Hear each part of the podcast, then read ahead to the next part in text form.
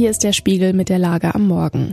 Heute geht es um die Botschaften von Volodymyr Zelensky im Spiegel. Wir blicken auf den Aufbau der Infrastruktur in Deutschland und auf den Wahlkampf in Berlin. Spiegelredakteurin Melanie Ammann hat diese Lage geschrieben. Am Mikrofon ist Lara-Lena Gödde. The Sound of Zelensky. Der ukrainische Präsident Volodymyr Zelensky hat dem Spiegel ein Interview gegeben.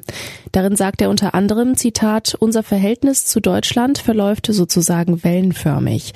Und weiter, Zitat, es ist ein Auf und Ab. Es sei anfangs für ihn schwierig gewesen, mit den Deutschen zurechtzukommen. Die Temperamente seien da recht unterschiedlich. Diese Sätze zeigen eine große Stärke des Mannes, der vom Comedian zum Staatsmann und Anführer eines Landes im Kampf um seine Existenz wuchs. Er spricht Klartext, der aber nicht verletzt. Er ist unbequem, er fordert und drängt, aber ohne abzustoßen. Der Präsident zeigte sich dankbar für die Solidarität und Hilfe des Westens, aber machte auch keinen Hehl aus seiner Enttäuschung, wie spät die Hilfe ankam.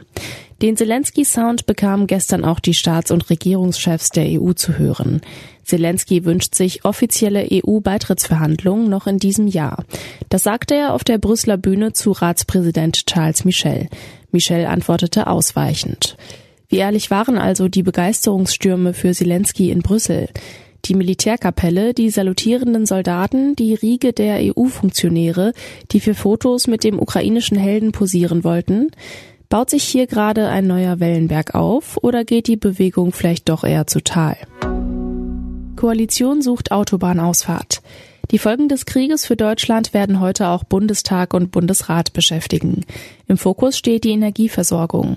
Im Parlament hat die Union einen Antrag zu Härtefallhilfen gegen die hohen Energiepreise eingebracht.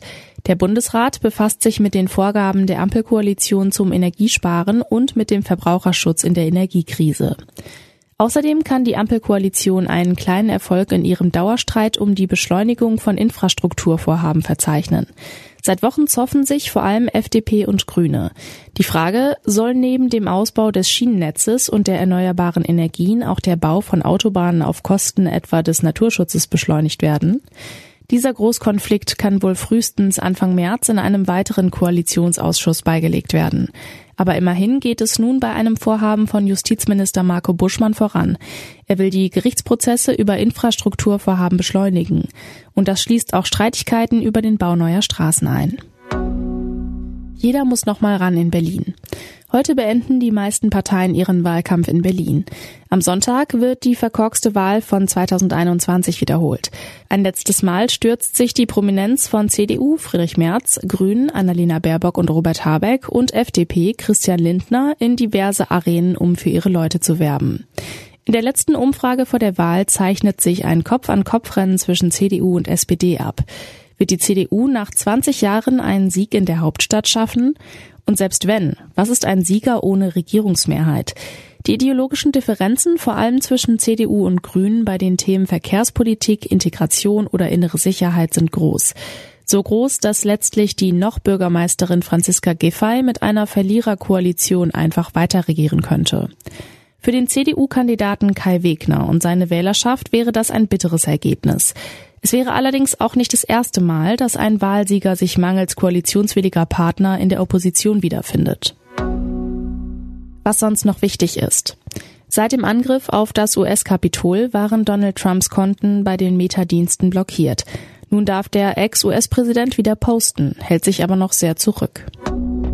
Vor 15 Jahren ging Kobe Bryant in einem Lakers-Jersey auf Korbjagd in der NBA. Nun hat ein anonymer Bieter Millionen für das Stoffstück locker gemacht. Erwartet worden war aber noch mehr. Als Thronfolger war Charles häufig zu Gast in Deutschland, zuletzt im November 2020. Ende März wird er erstmals als König erwartet und soll im Bundestag sprechen. Ob er seine Rede wieder auf Deutsch halten wird? Soweit die Lage am Morgen. Alle aktuellen Entwicklungen finden Sie auf spiegel.de. Wir melden uns hier wieder mit der Lage am Abend.